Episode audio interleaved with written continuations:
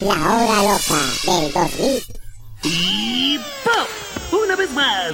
Y pop, muy bien. Creo que es hora de cantar. ¿Están listos, chicos? Sí, capitán, estamos listos. ¡No los escucho! Sí, capitán, estamos listos. Ahora, ahora sí vamos todos a bailar, porque ha llegado la hora loca, loca, loca, loca, loca, loca, loca, loca, loca, loca, loca. ¿Quién fue la bruta? En movimiento. ¡Ay, pasito, pasito!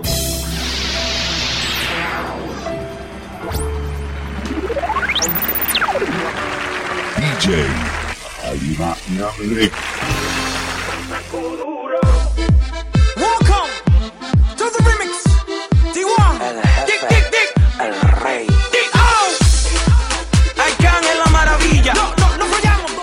En estos momentos nos encontramos en su programa Sabatino, La Hora Loca. Conducido por la locutora Lolita Ayala, el tema de hoy es el sector financiero, explicado por la licenciada Pamela Chu, especialista en el tema. No le cambien de estación, en unos momentos comenzamos. La arriba.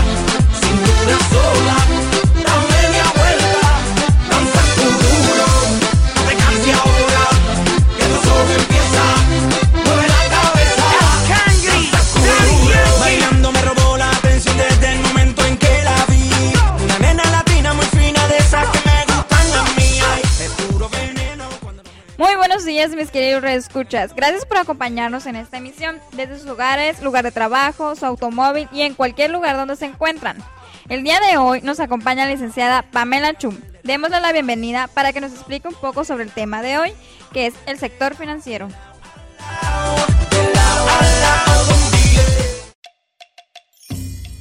Muchas veces nos hemos preguntado, ¿qué es el sector financiero? ¿Qué nos puede decir al respecto?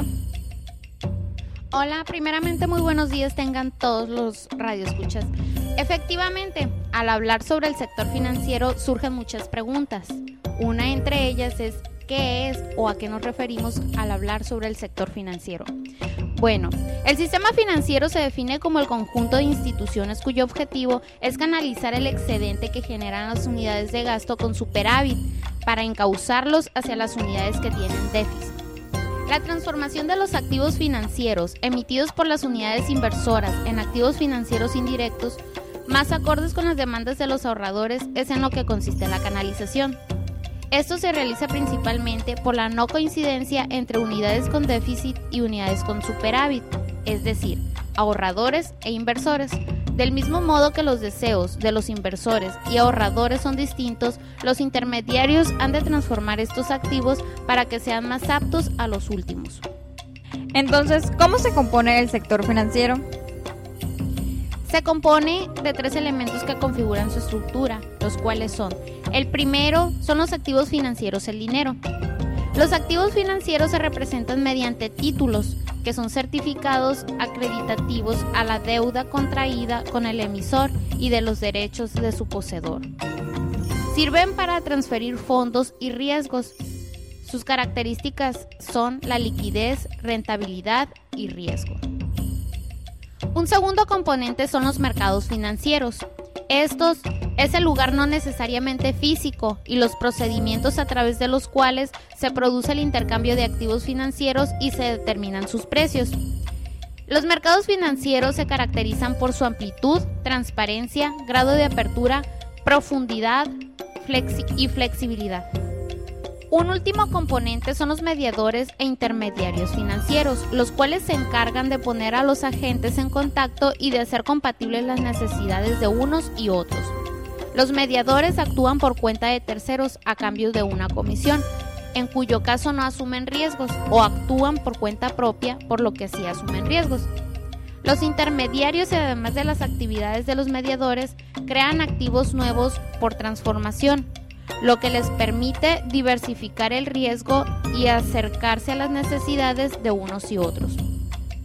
Existen dos tipos de intermediarios, los cuales son los bancarios y los no bancarios. Entonces, al saber lo que es y cómo se compone, surge la pregunta, ¿cómo funciona este sector? Su principal función es canalizar el ahorro excedente producido por las empresas, instituciones y economías domésticas y posibilitar así su trasvase hacia otras empresas y economías domésticas deficitarias, así como el propio Estado. Bien para proyectos de inversión o finalización de gastos corrientes y planes de consumo. El sistema financiero de un país cumple con las siguientes funciones. Primeramente, garantizar una eficaz asignación de los recursos financieros, es decir, proporciona al sistema económico los recursos necesarios en volumen, cuantía, naturaleza, plazos y costos. Por otro lado, garantiza el logro de la estabilidad monetaria y financiera, lo que refiere la política monetaria. Ahora nos dirigimos a unos breves comerciales dejando nuestras líneas telefónicas abiertas para cualquier duda que tenga un radio escucha y nos las pueda aclarar la licenciada Pamela Chu. Regresamos.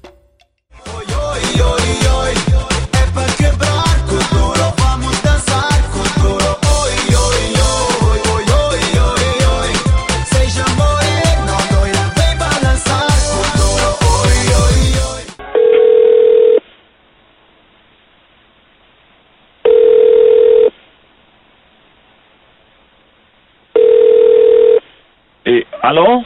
Buenos días, ¿usted es el titular de la línea? Eh, sí, sí, sí, soy yo mismo. ¿Me puede decir su nombre, por favor? Eh, Gabriel.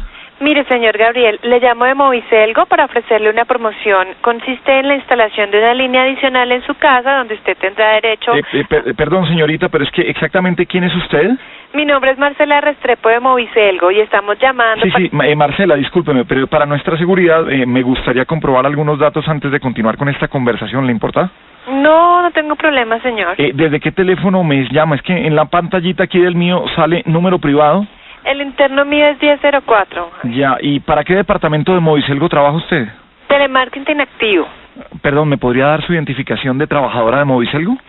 Ah, Señor, disculpe, pero creo que toda esa información no es necesaria. Entonces, pues lamentablemente voy a tener que colgar porque es que no tengo la seguridad de hablar con una trabajadora de Moviselgo. Pero yo le puedo Marcela, garantizar... cada vez que yo llamo a Moviselgo antes de poder comenzar cualquier trámite estoy obligado a dar mis datos a la recepcionista, la secretaria, el auxiliar que me pone a escuchar musiquita mientras piensa quién le chuta la pelota y luego repetirle a la historia, al analista de ventas, al analista de quejas y reclamos, al analista de solicitudes nuevas, al de solicitudes viejas, al de solicitudes no atendidas, al de solicitudes ya atendidas y al analista nuevo que apenas está entrenando y no tiene ni idea de qué le estoy preguntando. Así que si usted quiere hablar conmigo, pues tendrá que identificarse. Ay, Está bien, señor. Para que esté más tranquilo, le informo que mi número de empleada es el 3459-1212. Un momentico mientras lo verifico. No, no se retire, Marcela. ¿Señor? Un momento es que toda la gente se encuentra ocupada aquí en la casa. Pero, ¿hola? Señor. Marcela, Marcela, un momento por favor que toda la gente se encuentra aquí ocupada. Bueno. ¿Don Gabriel? ¿Don Gabriel?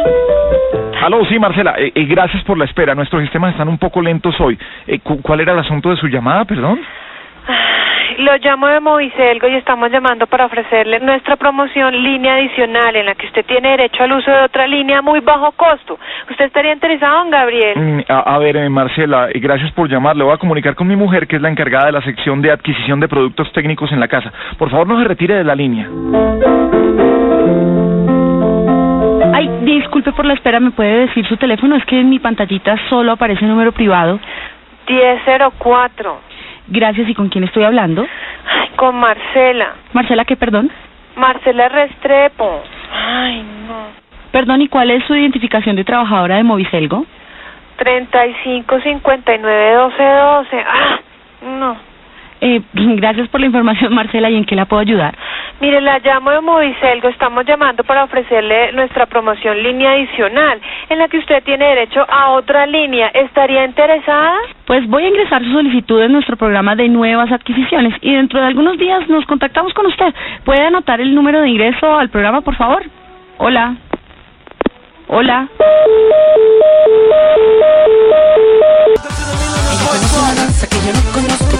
Como quiera quiero bailarla. Caminar en la arena, por la playa serena, haría todo para conquistarla. Que se olvide la pena, mami, dejen el estrés, que donde bailan uno puede bailar tres. Hasta bien, ¿qué tú crees? Bailemos duro al derecho al revés, rápido, lento, suave. Tenemos la llamada de un radio escucha. Sí, muy buenos días Lolita. Yo soy estudiante de la UAS y estudio comercio y me interesa mucho el tema y quisiera saber para qué sirve el sector financiero. Bueno, licenciada, aquí tenemos a este joven con esta duda. ¿Sí nos podría aclarar para qué sirve este sector? Claro que sí, para eso nos encontramos aquí presentes. La función del sector financiero es clara e inequívoca y no es de otra que canalizar el ahorro hacia las inversiones productivas, de tal forma que los rendimientos del sector financiero surgen de detraer una parte de los rendimientos de las inversiones reales. Canaliza los recursos financieros desde las unidades económicas excedentarias a las unidades económicas deficitarias para realizar operaciones comerciales e inversiones. A estas unidades podemos llamarlas ahorradores e inversores respectivamente. Ambas pueden pertenecer tanto al sector privado como al público y se agrupan en familias de empresas financieras, privadas o públicas y administraciones públicas. Las preferencias de unos y otros no suelen coincidir en cuanto al riesgo, rentabilidad, plazos, etc. Por ello, es necesario un mecanismo que ajuste la oferta y la demanda, y este es el sistema financiero. Garantiza la inversión los fondos necesarios para su actividad, lo que constituye el motor para la generación de renta y riqueza. Con esto queda aclarado la duda de este estudiante. Ahora, ¿usted nos podría decir cómo se ha comportado este sector en los últimos 10 años? Las expectativas en cuanto a la inflación para el cierre del año, así como para el 2011, mejoraron según lo previsto de acuerdo con el último sondeo realizado por el Banco de México. De esta manera, la inflación para el término del año se estima en 5.08%, cuando la consulta anterior fue de 5.03%. Banjico indica que esto es algo positivo, pues con las fiestas navideñas y el pago de aguinaldos, el mes de diciembre es donde la inflación tiende a incrementarse considerablemente.